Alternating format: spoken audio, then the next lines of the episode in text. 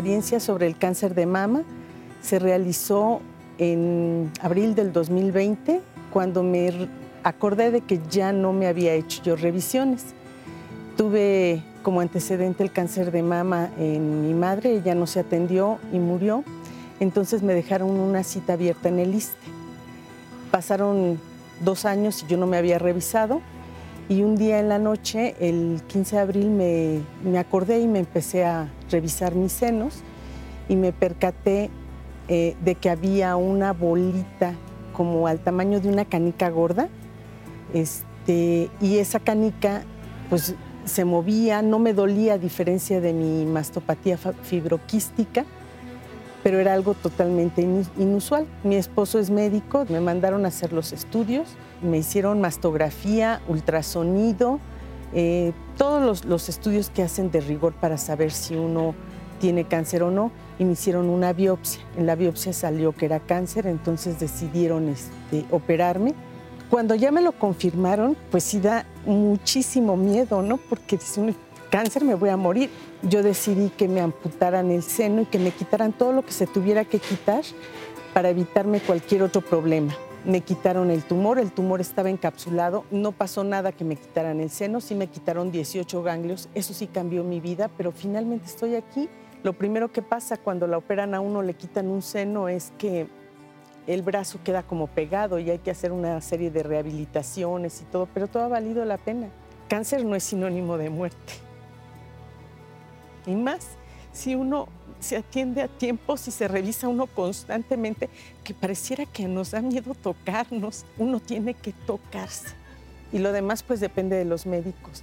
Una vez que salí del hospital, me mandaron con la oncomédica y ella determinó el tratamiento a seguir. Solamente me dieron un medicamento que lo tengo que tomar por cinco años, de los cuales llevo ya tres, me faltan dos.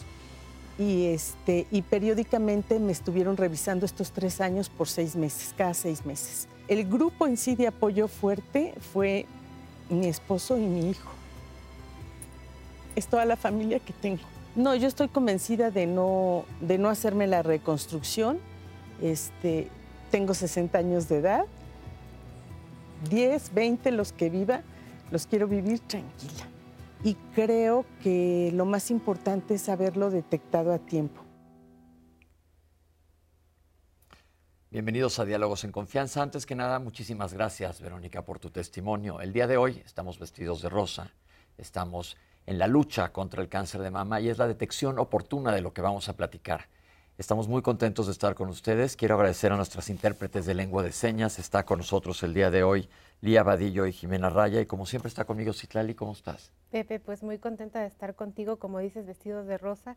Y pues vengan a platicar todos y todas ustedes a este programa tan importante. Ya vimos en el testimonio lo importante que es detectar de manera oportuna cáncer de mama porque hay muchas posibilidades y no es sinónimo de muerte en torno al cáncer de mama, las mujeres tenemos la autoestima bastante mermada y un millón de preguntas como qué pude haber hecho para que no pasara o qué pasa si estoy viendo a, mi a mis familiares que están conviviendo o que tuvieron el antecedente de cáncer de mama. ¿Qué debe de hacer una mujer con todo eso? Este programa es de conocimiento y de reflexión. Así que venga, yo tengo el privilegio, ya lo sabe, como cada lunes, de ser la voz que trae la suya a este foro con nuestros especialistas. Venga a platicar con nosotros, comparta sus experiencias, que yo ya estoy listísima, Pepe. Perfecto, pues les voy a presentar a los especialistas que nos acompañan el día de hoy. En primer lugar, Dulce Yadira Salazar Benavides, bienvenida. Gracias. Ella es especialista en enfermería oncológica de la Fundación de Cáncer de Mama ACEF, FUCAM. Gracias por estar con nosotros. La doctora Ingrid Duarte González, bienvenida, doctora. La doctora es ginecóloga oncóloga de la Fundación de Cáncer de Mama, también FUCAM. Doctor Santiago Cano, bienvenido, doctor. Muchas gracias. Médico oncólogo de la Fundación de Cáncer de Mama, el FUCAM. Y el doctor Jorge Monjes Jones, gracias por estar aquí de vuelta, doctor. Buenos días, gracias. Cirujano oncólogo, jefe del servicio médico de la jefe de servicios médicos de la Fundación de Cáncer de Mama, el FUCAM. Eh, primero que nada, me preguntarán, ¿por qué una enfermera oncológica con nosotros? aquí nos gusta darle la importancia y el valor que se merece cada persona. ¿Cuál es el rol de una enfermera oncológica en esto? Bueno, el principal objetivo de la enfermería oncológica es el cuidado de manera integral a los pacientes. Eh, en específico, el paciente oncológico demanda este, que sea eh, atendido con conocimiento, pero al mismo tiempo eh, estarlo acompañando en todo el proceso que está viviendo.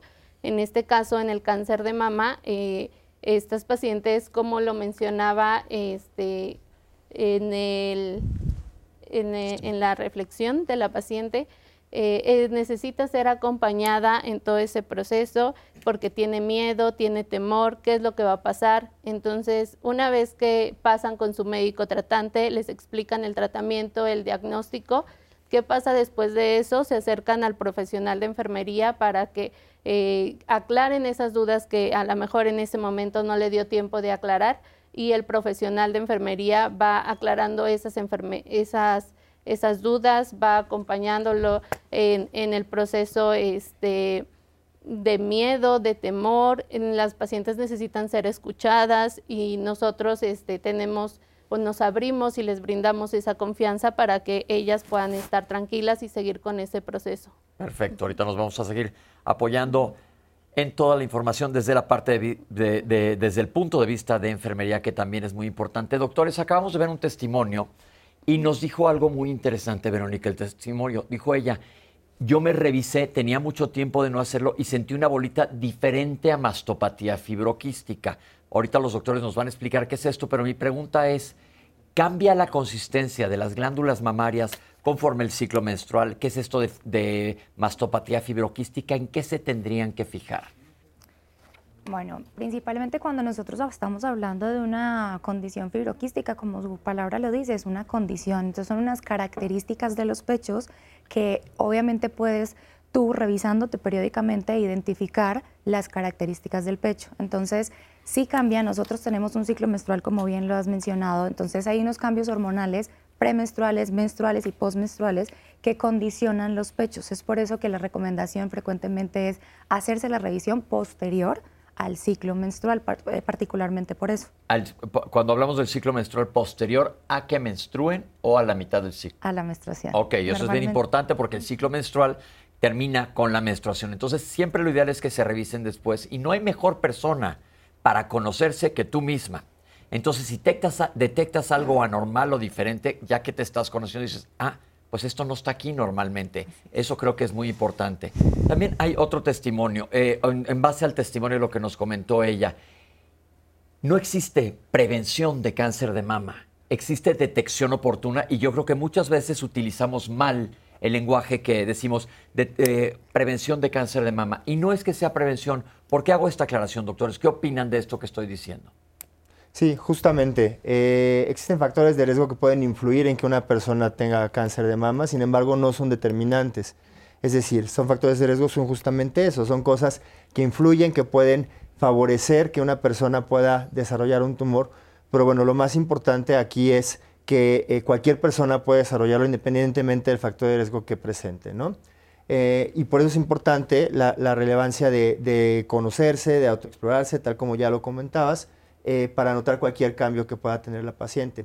Justamente el que cualquier persona pueda desarrollarlo, eh, pues no permite que nosotros podamos como tal prevenirlo, pero es muy importante la revisión para poder detectarlo de manera temprana porque nos permite esto tener eh, la oportunidad de tener un tratamiento pues curativo y que la paciente pueda tener una expectativa de vida pues prolongada a pesar de este diagnóstico. Todos los lunes, en básicamente todas las enfermedades que tocamos aquí en Diálogos en Confianza, decimos, mientras más temprano se detecte una patología, una enfermedad, va a ser más fácil tratarla. Y aquí, en cáncer, esto es mucho más importante. ¿Por qué, doctor?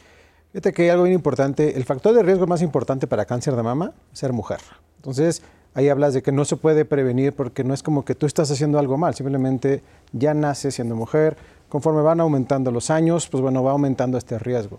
Entonces, la idea de este, de este mes, de estas campañas que hacemos, eh, para nosotros es una campaña de 365 días del año, bien importante, porque luego viene octubre, viene diciembre, ya pasó Navidad y esto se olvidó, y es una enfermedad que es constante y cada, cada año vemos más casos.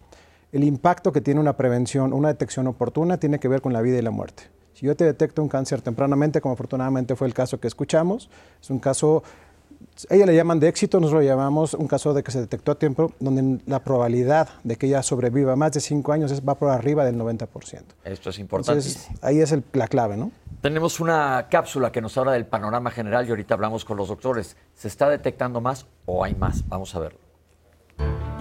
Pues actualmente ya el cáncer de mama ocupa el primer lugar a nivel mundial en relación a todas las neoplasias que, puede, que pueden enfermar ya sea a hombres y a mujeres.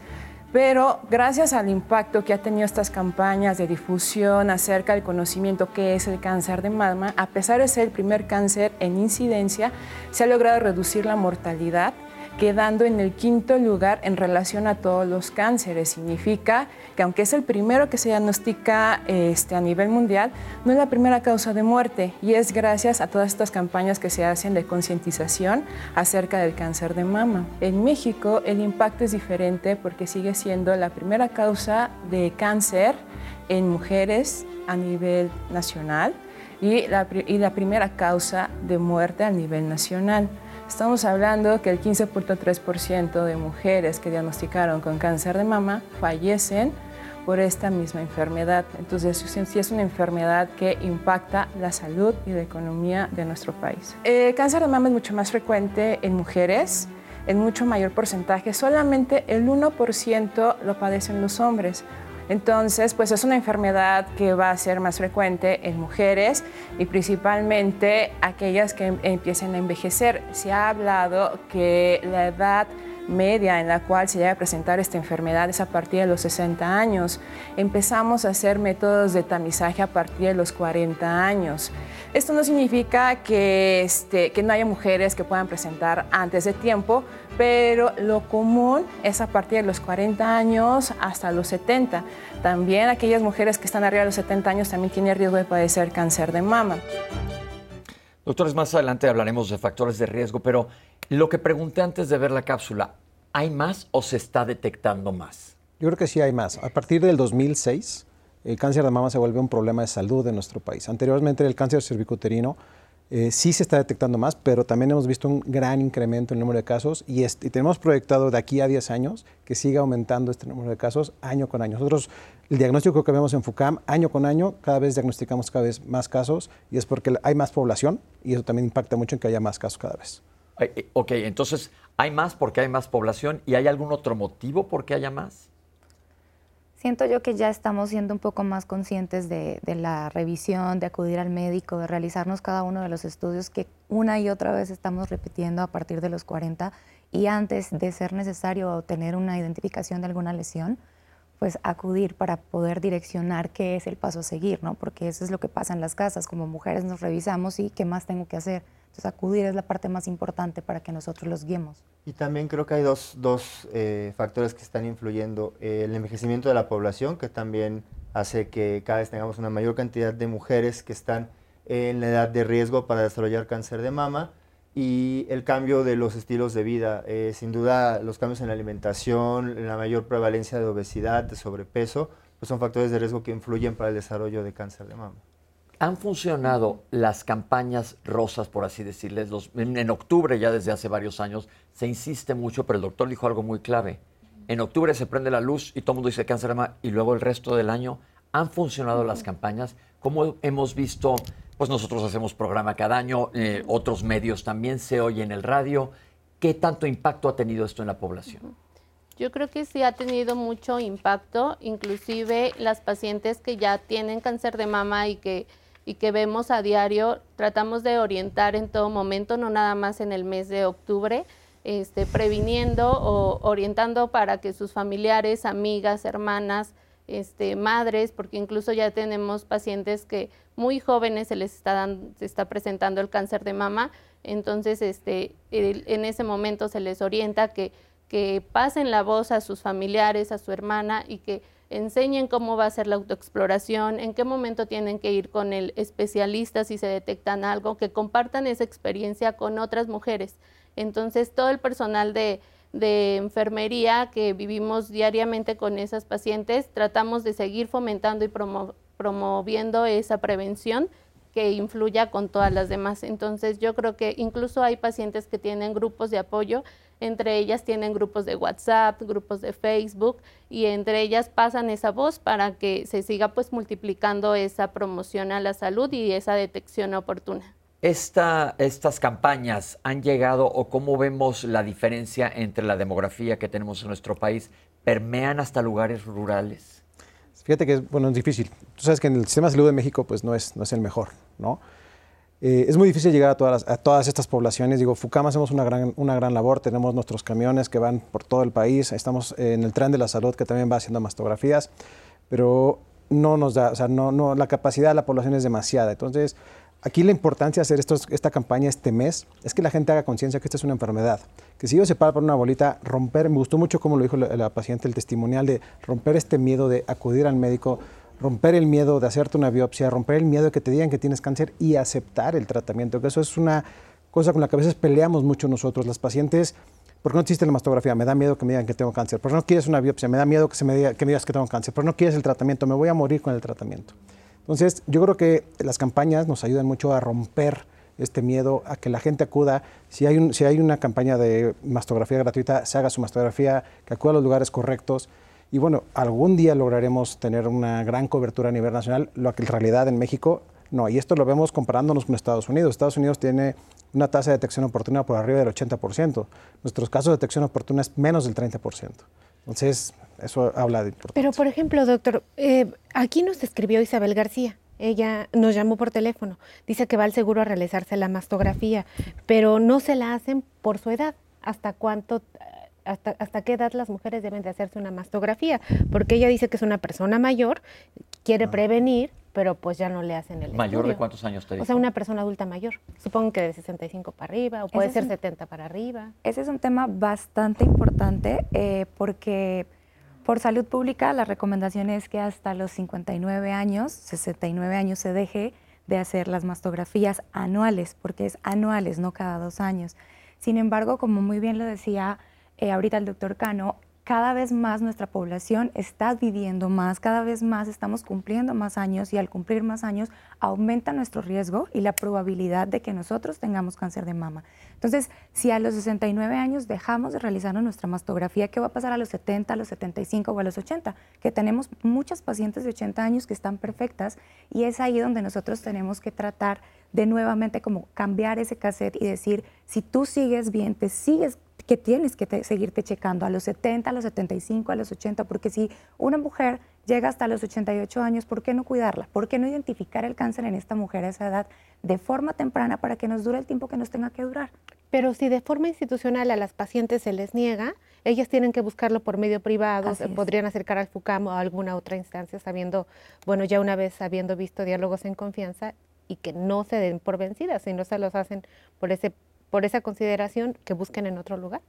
aprovechando, FUCAM, mucha gente, pues, la gente piensa que FUCAM es una, institución cerrada y no, eh, FUCAM está abierto para todo el público, no, no importa que tenga ninguna institución, somos una fundación eh, privada, eh, trabajamos, con, trabajamos con cuotas de recuperación, entonces la recomendación, como bien lo comenta la doctora Ingrid, es hacerse su mastografía a partir de los 40 años de edad hasta que, hasta que estés bien.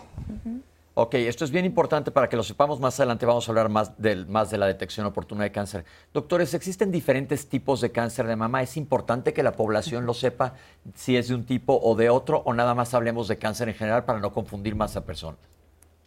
Pues sí, hay diferentes tipos de cáncer de mama, eh, desde diferentes subtipos histológicos como diferentes, digamos, eh, formas de presentarse. Lo cierto es que eh, la mayoría de ellas, eh, digo, algunas son más frecuentes que otras. Eh, el que es más frecuente, más prevalente, es el tipo ductal infiltrante y a partir de este se divide en otros subtipos dependiendo de la expresión de receptores hormonales o no, de estrógenos o progesterona, son cosas mucho más específicas. Eh, y dependiendo de la expresión de estos receptores que puedan tener los tumores, depende del tratamiento que va a recibir. Ok, eso es importante, nada más para que sepan que existen diferentes tipos de cáncer de mama y eso ya lo hablarás tú con tu doctor, esperemos que no llegues a eso, pero es necesario que se sepa qué tipo de tumor es y qué tan avanzado está o qué subtipos de tumores para que les den un tratamiento específico. Pero esto no los queremos complicar aquí con clase de patología en, en, diálogos en confianza, pero sí les queremos aclarar algo y les pido, doctores, si nos explican qué son las diferentes etapas del cáncer de mama, porque he dicho que mientras más temprano mejor. ¿Cómo van las, las etapas? Las etapas de cáncer de mama van del 0 al 4. ¿no? Estamos hablando de una etapa temprana, es un 0, un 1 y un 2. Esto quiere decir que la enfermedad todavía se encuentra a lo mejor nada más confinada dentro de la mama o hay una, digo, la cero es cuando todavía no tiene esta capacidad de dar metástasis.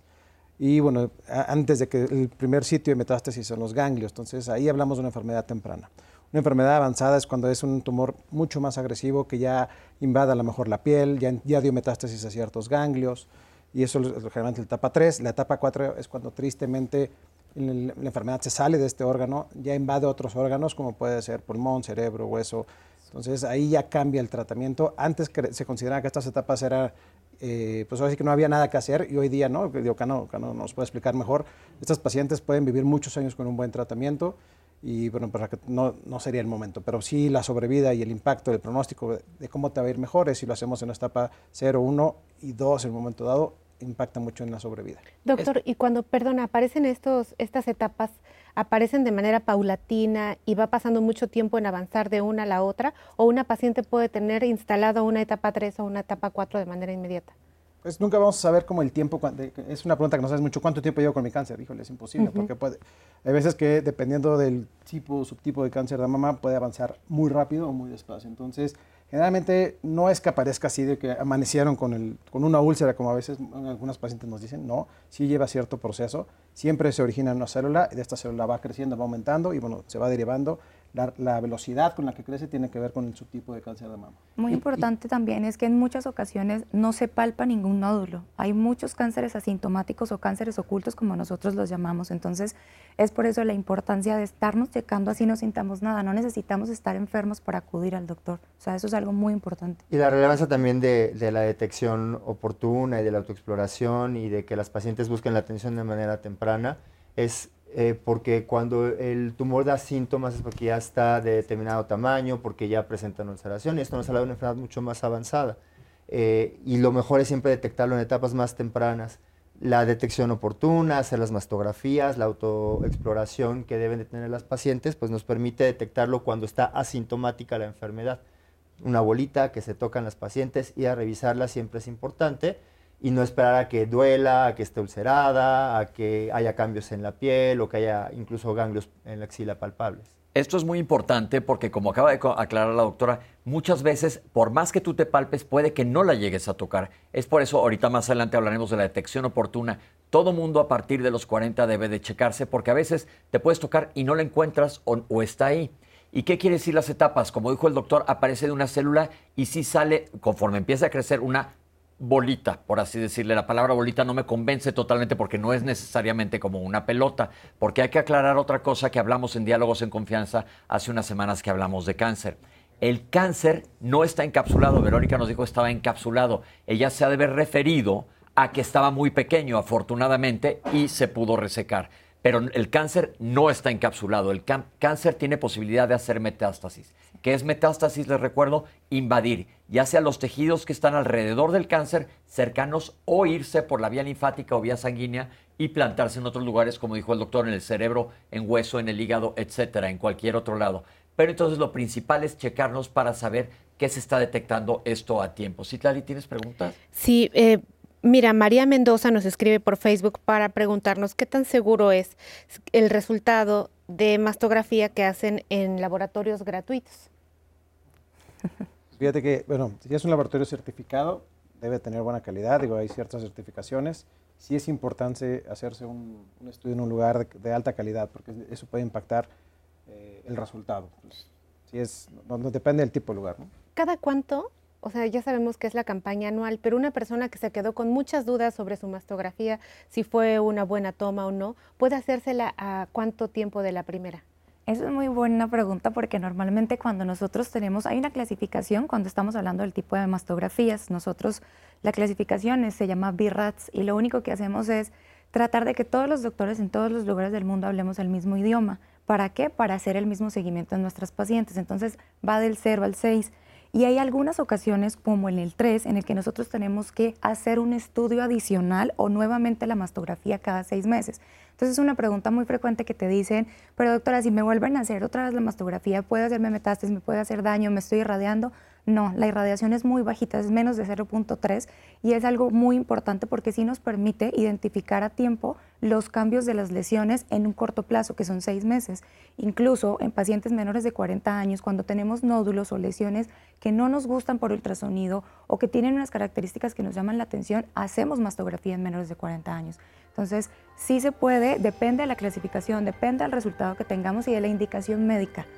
Lo más importante es la indicación médica, no es tanto como que yo diga, yo sospecho que no me hicieron un buen diagnóstico en ese gabinete, entonces voy a ir a tanto tiempo. Con esa sospecha se va al médico y el médico es el que prescribe la mastografía en corto Creo que eso es lo más importante, o sea, si también si la paciente tiene una mastografía eh, que, que tenga alteración, debe ir a revisión. Entonces, como dicen los doctores, se habla un mismo idioma esta clasificación de BIRATS, que ahorita les vamos a pedir que nos lo expliquen un poquito más adelante. Tú, en donde te hagas tu mastografía, te van a dar un resultado y te va a decir BIRATS con cierto número. Entonces, dependiendo de este número, ya saben más o menos si es un buen lugar todos los médicos están sobre lo mismo y tú puedes ir a preguntar, o a FUCAM inclusive, oigan, tengo esto, ¿me funciona o no? Y ahí te dirán si necesitas alguna otra cosa o si con eso estás bien y no hay absolutamente nada. Vamos a hacer una pausa y regresamos con ustedes. Estamos en vivo aquí en Diálogos en Confianza.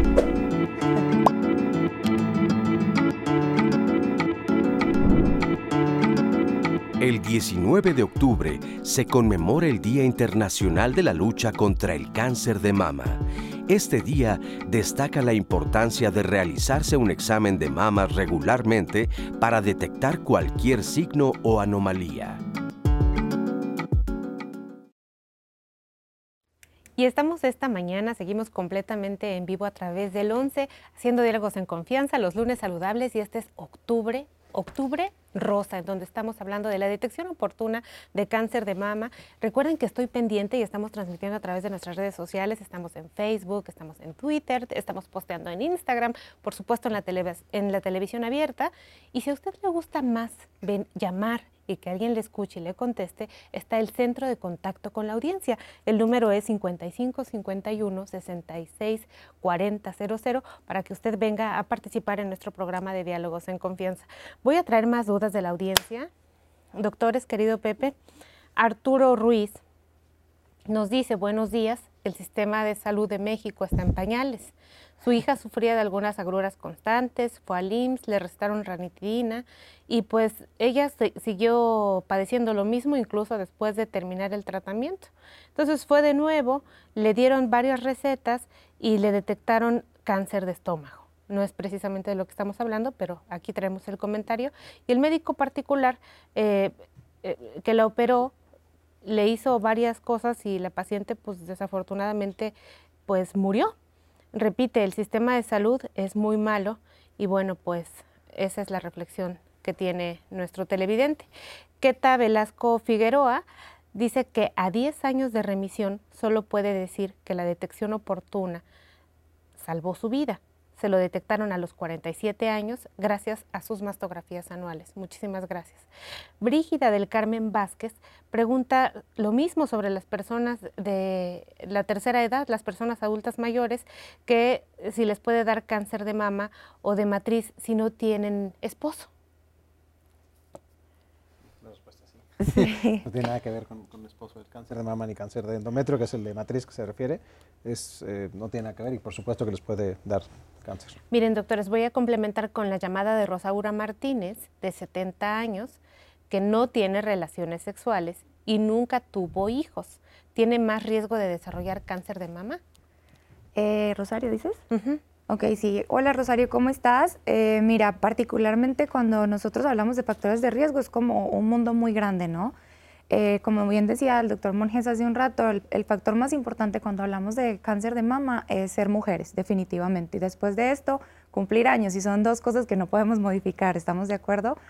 Eh, pero sí hay algunas otras cosas importantes que nosotros tenemos que considerar. Entre más años cumplimos, más riesgos tenemos. Y no solamente de cáncer de mama, existe el cáncer de cervix, que uno de los, de los motivos más importantes, o más bien su agente causal, es el virus del papiloma humano, tengamos o no tengamos relaciones sexuales. Otro de los factores de riesgo es no haber tenido hijos, tener los embarazos después de los 30 años, el primer embarazo, no lactar.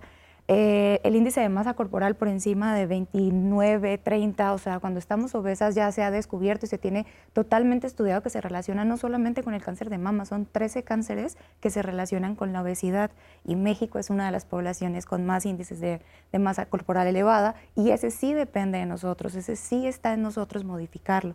Entonces sí hay una gran serie de, de factores de riesgo, no hemos mencionado los genéticos, pero sí cuando tenemos mamás, hermanas, tías cercanas a nosotros con cáncer de mama, estamos un poquito más por encima del riesgo a la población general. Gracias, doctora. ¿Se ha identificado que las mujeres que están en algún protocolo de reproducción asistida tengan aumento de riesgo para cáncer de mama? No hay algo definitivo eh, que te diga si tú haces un proceso de fertilidad te va a dar cáncer de mama. No, o sea, nosotras estamos expuestas a hormonas por ser mujeres. Es por eso la relación de 1 a 10 con un hombre, pero también les da cáncer de mama a los hombres. Lo que pasa es que obviamente la influencia hormonal es mayor en nosotras que en ellos. Perfecto, doctora. Eh, Lilia Quijano nos dice, buenos días. En el caso de los hombres, a propósito de su respuesta, doctora, quiere saber si a su esposo le puede dar cáncer de mama porque tiene muchas bolitas en los senos. Entonces, ¿él, él a dónde va? Porque en el Seguro Social no le dan mucha importancia a sus bolitas. Pues igual, como, como, como, las mujeres, es una bolita, acude con el médico. Los hombres no van al médico, esa es una realidad de nuestro país. Pero si ella detectó un nodulito, lo invitamos a que acuda a consulta con nosotros haremos su estudio pertinente, ya sea mastografía o ultrasonido, dependiendo de lo que le toque. En los hombres no recomendamos eh, hacer una mastografía como tamizaje hasta que primero acudan con un médico, lo valore y sea por indicación médica el ultrasonido o la mastografía, pero hay que revisarlo previamente. O sea que el FUCAM no solamente es para las mujeres. No, es para todos. Es para todas las personas. Para todo, el público. Muy bien. Y una persona nos dice, yo aprendí que el BIRATS 2 no es de riesgo. Entonces me hice mi mastografía, pero ¿para qué ir al doctor? Tengo que ir a que me lo revise si el BIRAT salió 2. Fíjate que sí, qué padre que lo conozcan y qué bueno que lo mencionaron, que el BIRAT va del 0 al 6 y no nada más las pacientes. Eh, sí es importante que además se hagan una revisión anual, todas las pacientes, como un check-up. Y en ese check-up a lo mejor tú notaste algo mal. Si traes una bolita y te dicen que tienes un BIRAT 2, pues no te quedes tranquilo. Más bien acude a un especialista para ver si realmente corrobora lo que estamos palpando, lo que estamos viendo con un, con un estudio. No, no ahora sí que no nos, que no nos quiten nuestro trabajo. Déjanos decirnos, también nos gusta decirle, oye, tu estudio está perfecto, está todo muy bien, felicidades, síguete haciendo tu examen el próximo año. Y también es algo muy importante, no solamente somos pechos, o sea, existe el Papa Nicolau, existe un ultrasonido endovaginal, es un chequeo al año, es un chequeo donde te regalas ese momento como para decir, me estoy cuidando, estoy haciendo algo por mí, estoy preguntando, estoy teniendo la duda y no es solamente un BIRATS 2, es simplemente decir, venga, lo estoy haciendo bien y tengo un año más para seguir haciendo las cosas bien. ¿Y qué hay de los carritos que dicen las personas que les entregan sus resultados y les dices, usted nada más tiene dos, bien, hágaselo el otro año? Y pues ya le dijeron que está bien, no están teniendo una consulta y una valoración. Bueno, o sea, sin duda, si, si, como decía el doctor Monge, si la paciente, el paciente tiene una bolita, tiene, toca un nódulo o alguna alteración en su mama y tiene un resultado de mastografía de BRATS 2, pues no quedarse tranquilo, ¿no? Sí acudir con, la, con el especialista.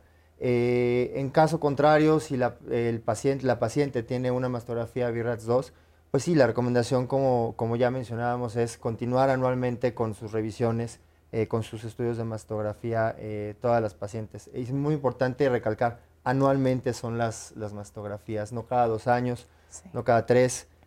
Desafortunadamente, a veces en ciertos centros las citas están pues sobrepasadas y entonces los periodos en que dan las citas son más prolongados importante. Si pasa un año, más de un año, no esperar a tener esa cita, ¿no? Buscar la forma en que pueda tener su estudio anualmente. Ir por los Gracias, doctor. Jacqueline Espíritu dice que ella acaba de tener una cirugía de corazón hace siete meses. ¿En cuánto tiempo es prudente para que ella se haga una mastografía? ¿Tiene algo que ver o no? No, realmente no. Realmente en cuanto le den de alta a su médico y ella regresa a sus actividades rutinarias, su mastografía una vez al año no tiene nada que ver con la radiación del corazón, no pasa nada. A Patty Flor le detectaron cáncer de mama y le quitaron el seno derecho hace dos años.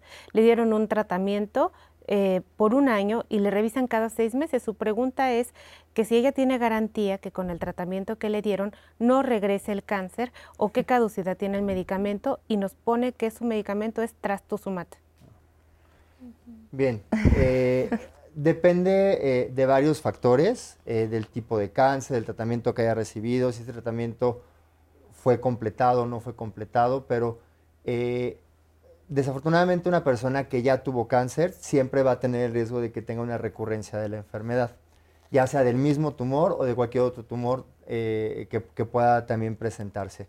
específicamente del cáncer de mama, eh, es importante por eso el seguimiento y las valoraciones que deben tener las pacientes una vez que han terminado su tratamiento, que estas eh, valoraciones y revisiones son bien seguidas al principio, los primeros dos años, cada tres meses, y se van extendiendo los periodos conforme va avanzando el tiempo, porque eh, la posibilidad de que regrese, aunque siempre está presente, pues a lo largo del tiempo, habiendo completado un tratamiento adecuado y completado en tiempo y forma, pues eh, ya va disminuyendo, aunque nunca es del 0%. Aquí lo más importante es, eh, como no tenemos una garantía de que no hay ninguna posibilidad de que regrese, es importante que la paciente continúe con sus revisiones y valoraciones, aunque ya haya terminado su tratamiento. Gracias, doctor. Los factores que están relacionados con cáncer de mama son de interés del público. Preparamos una cápsula y si están de acuerdo regresamos a revisarla. Nosotros tenemos dos grandes grupos de factores de riesgo de cáncer de mama. Hay unos que están ligados a un factor hereditario, al antecedente de cáncer de mama en algún familiar directo, abuela, madre, hermana o hija. En la actualidad hay factores que se han descubierto muchísimo en cuanto a la cuestión genética, como es el descubrimiento de dos genes que están asociados a cáncer de mama, que son BRCA1 y BRCA2, sobre todo en las pacientes que vienen por el lado hereditario y algunas pacientes que, aunque no lo sepan, son portadoras de estos genes que están asociados a cáncer de mama. Y tenemos el otro grupo de pacientes que no está asociado a ningún factor hereditario. Este grupo de pacientes le llamamos cáncer de mama esporádico no hay una relación genética. Por ejemplo, hay varios factores que le llamamos factores tradicionales que desde hace mucho se han estudiado, como es las hormonas femeninas. Y se ha visto que cuando el ambiente de, hormonas femeninas, de estrógenos y progesterona, es muy prolongado, desde hace muchos años se tuvo la observación que si una paciente empezaba a menstruar muy joven y terminaba de, menstruar ya muy de, una edad muy avanzada, ese periodo de tiempo se volvió un factor de riesgo para tener cáncer de mama. Si una paciente no se embarazaba, se consideraba que consistía en, un factor de, riesgo para desarrollar cáncer de mama.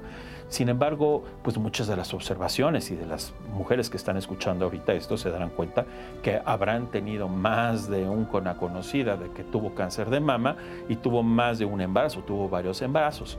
Por lo cual, yo creo que el, punto más importante es que el ambiente estrogénico que tiene la paciente y a una exposición de mayor tiempo constituyen un riesgo, no es una sentencia, porque eso sería exagerado. Hay otros factores que también se han estudiado, por ejemplo, sobrepeso, sobre todo por la, por la cuestión que eh, está relacionada con un ambiente metabólico que a final de cuentas favorece que se produzcan más estrógenos en la grasa que tienen de sobrepeso y pudieran condicionar.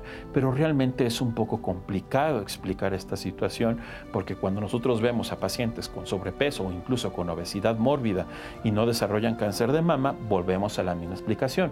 Porque una paciente que no tenía tanto sobrepeso y porque una paciente con obesidad sí lo desarrolló, si una paciente tuvo cáncer de mama, esta paciente tiene mayor riesgo de desarrollar cáncer de mama en la otra mama.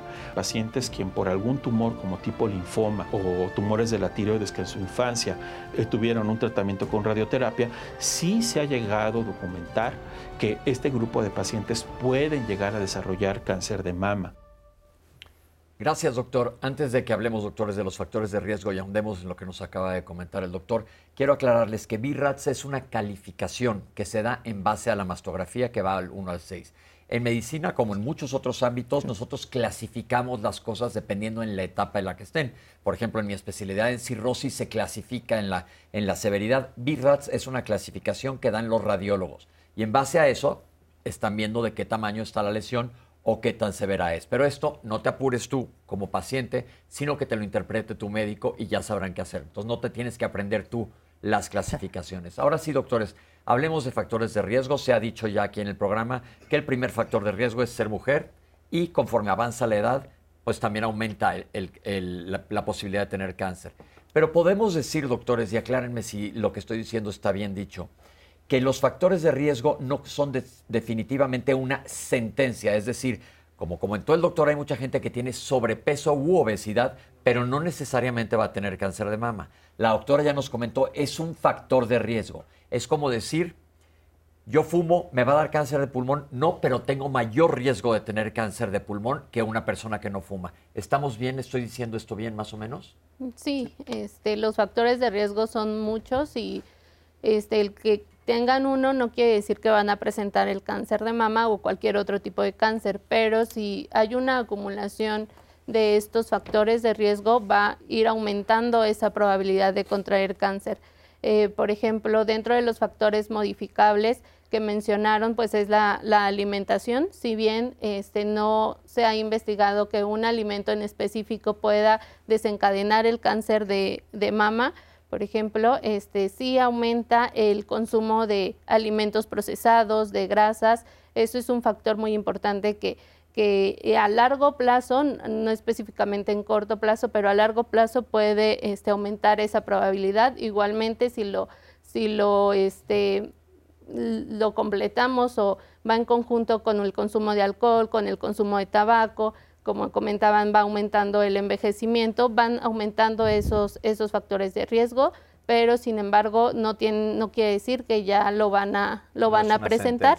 Sin embargo, hay que tratar de ir modificando esos factores que sí dependen de nosotros para disminuir esa probabilidad. Aquí quisiera hacer una analogía con algo que también ya se ha mencionado. Eh, el tener estos factores de riesgo, tal como ya, se dijo, no quiere decir que forzosamente eh, una mujer va a tener cáncer de mama.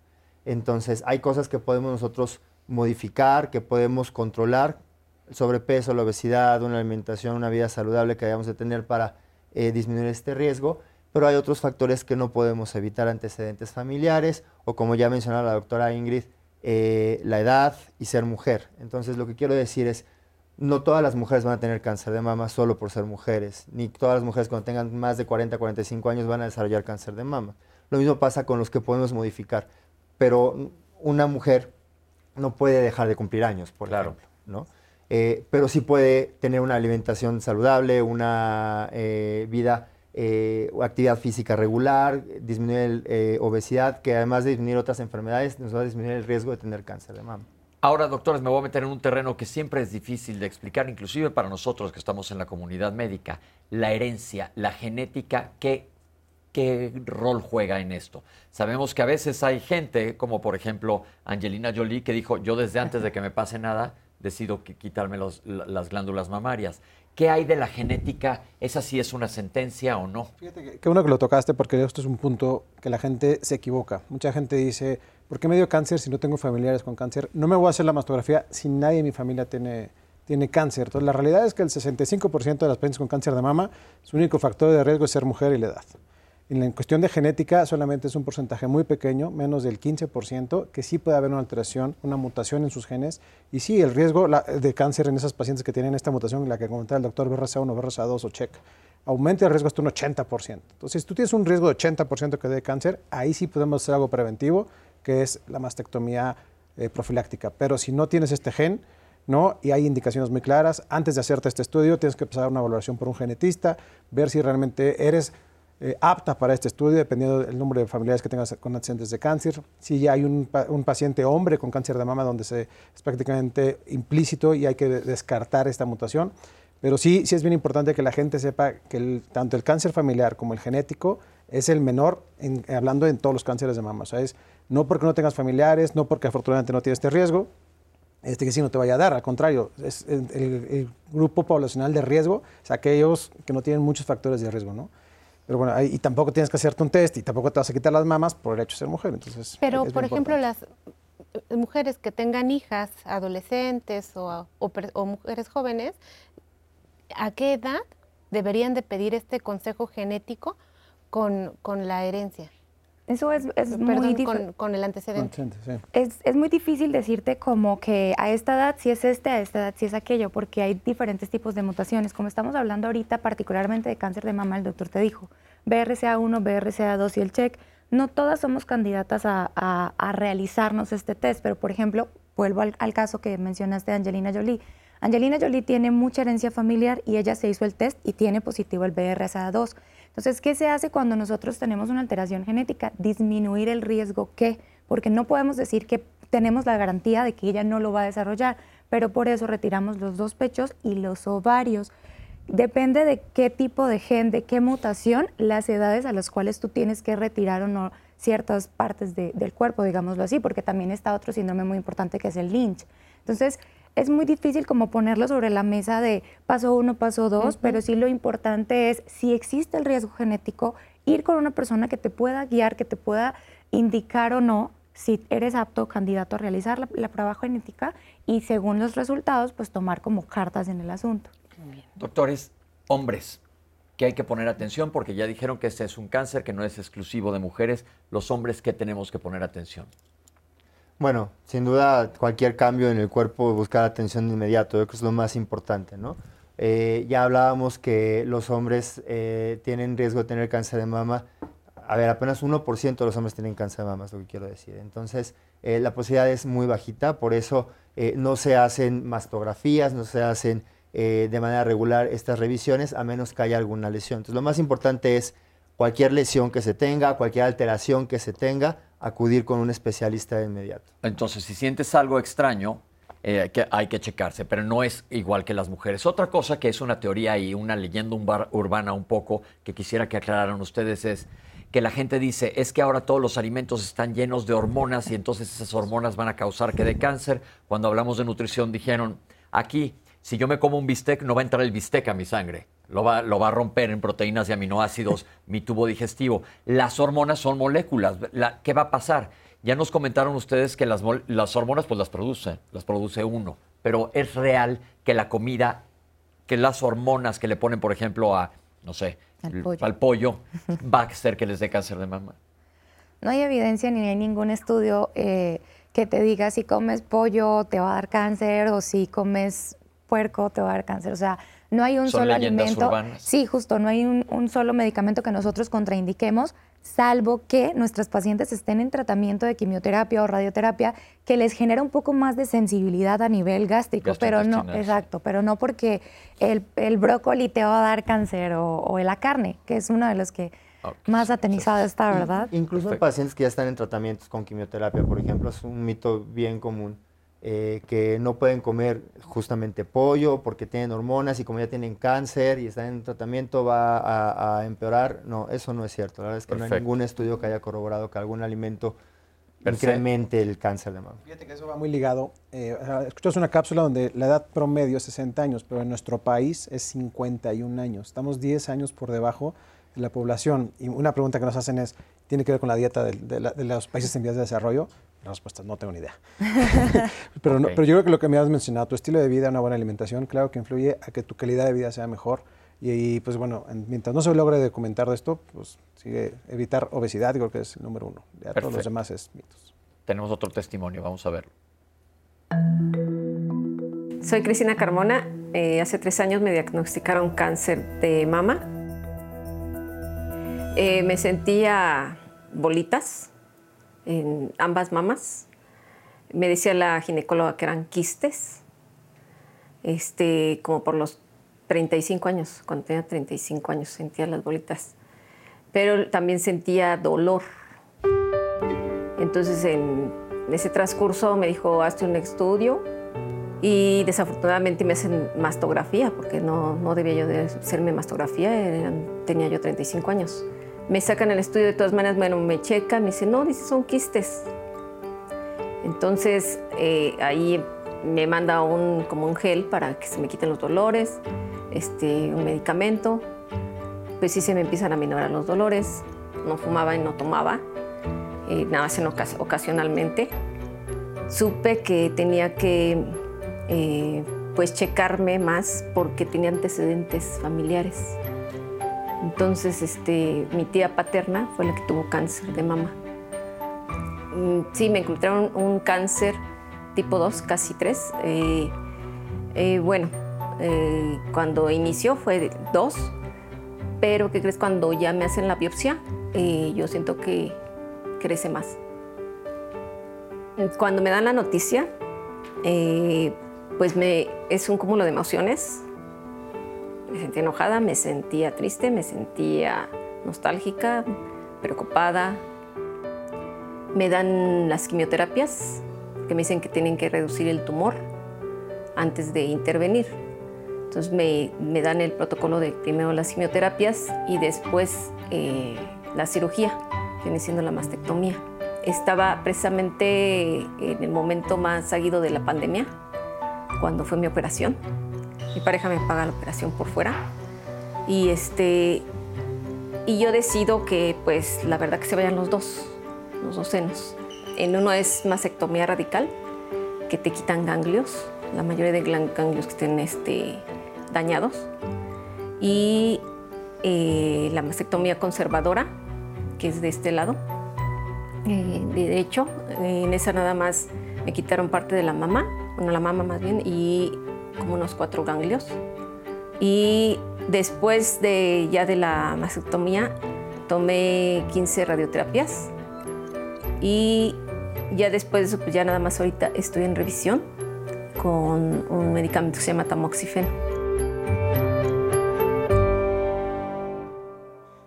Hay muchas cosas muy interesantes. Antes que nada, muchísimas gracias por este testimonio. Nos, nos, ilustran muchísimo el programa en base a lo que ustedes nos platican. Los doctores tienen mucho que decir sobre este testimonio, pero quiero aclarar una pregunta que llegó ahorita durante el testimonio. Dicen que se habló que no tener relaciones sexuales es factor de riesgo. No, no, no se dijo eso, aguas con eso. Y otra cosa, que si fuera el caso, que si la masturbación prevendría contra el cáncer de mama. No tiene nada que ver con cáncer de mama. Entonces, nada que ver. Por favor, quédense tranquilos con eso, porque acuérdense que aquí lo que más nos interesa a nosotros en Diálogos en Confianza es romper mitos, que a ustedes les quede perfectamente claro y nos queremos ir directamente al grano porque durante estas dos horas de programa lo que más nos importa es tu salud y que en base a lo que te estemos platicando nosotros, bueno, lo que están platicando los especialistas y nosotros vamos medio llevando el programa, es que te quede perfectamente claro y tú tengas herramientas para tomar las riendas de tu salud y decir, ¿sabes qué? Me voy a ir a checar. Bueno, probablemente en mi hospital no me quisieron checar, no importa, yo voy a ir a otros lados donde no me vayan a cobrar, pero checarme y siempre estar conscientes de que tenemos ciertos riesgos. ¿Por qué? Porque la medicina puede estar muy avanzada, pero la medicina depende de algo muy importante, que el paciente vaya al médico para poderse atender. Es lo más importante y vamos a hacer un corte. Ahorita regresamos con ustedes. No se vayan.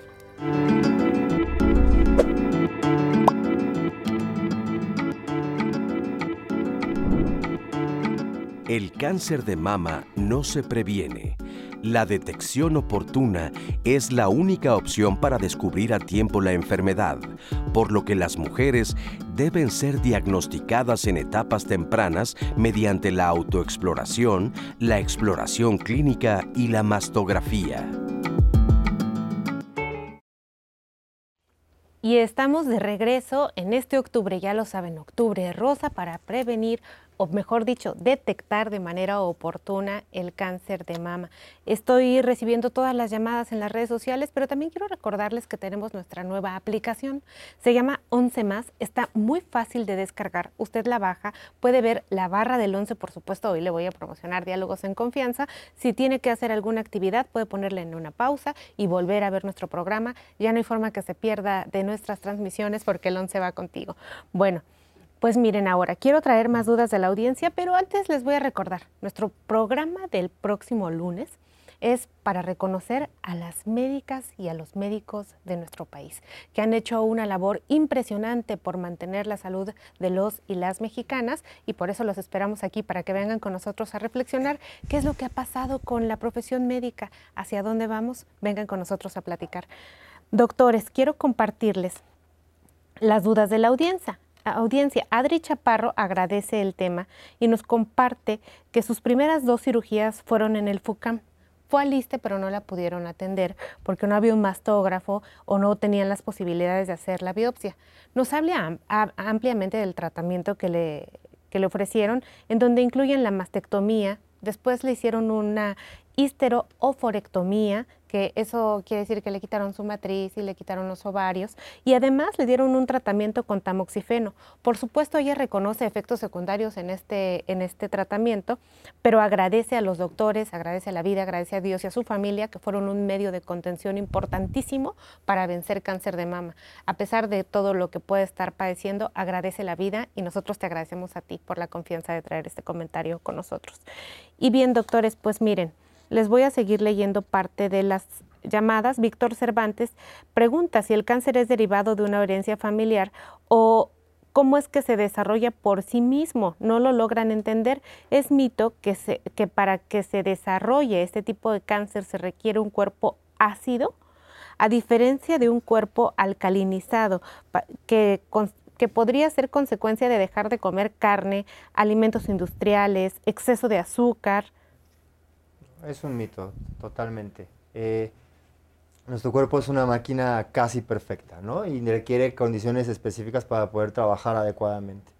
Entonces requiere un nivel de acidez o no acidez específico, de pH específico en el cual realiza sus funciones. Y cuando está alterado este nivel de pH hacia lo ácido o hacia lo no ácido, eh, es cuando aparecen ciertas alteraciones, ciertas enfermedades. Entonces, eh, el cuerpo solito va a amortiguar los cambios que hay en el pH para poder funcionar adecuadamente. Entonces, una dieta eh, en el que se, no se o se cambia la acidez del cuerpo, la verdad es que no sirve porque el cuerpo solito va a regresar a la normalidad. Entonces, eso es un mito, no se desarrolla cáncer por ser ácido o no ácido, en fin. Yo creo que, y lo hemos dicho aquí en el programa, la regulación del pH en el cuerpo no tiene nada que ver con la dieta. Si tú estás en acidosis o estás en alcalosis, normalmente es por alguna enfermedad seria y es muy factible que estés en una terapia intensiva, no estás caminando por la calle. No, nada de lo que tú comas, una dieta alcalina no te va a alcalinizar, una dieta ácida no te va a acidificar. Eso es importante. Todo esto es un mito. Bien, Josefina tiene 64 años, vive en Aguascalientes, ya no menstrua. ¿Cómo le puede hacer para checarse eh, los días? Pues si toma como referencia los ciclos que usted mencionó, doctora, pues ella cómo se da cuenta de cuándo podría ser una buena... Cualquier día es ideal. Lo, recomendable es como el primer día del mes. O sea, si ya no tienes periodo menstrual, hazte tu exploración el primer día del mes. O sea, si ya no tienes ese periodo, entonces agarra un día del mes, que el más fácil es el primero, y hacer tu exploración mes con mes hasta que puedan y su mastografía una vez al año. Aquí quisiera agregar algo y como reforzar una idea de que aunque es muy importante la exploración, es muy muy importante para notar cualquier cambio, no sustituye una mastografía.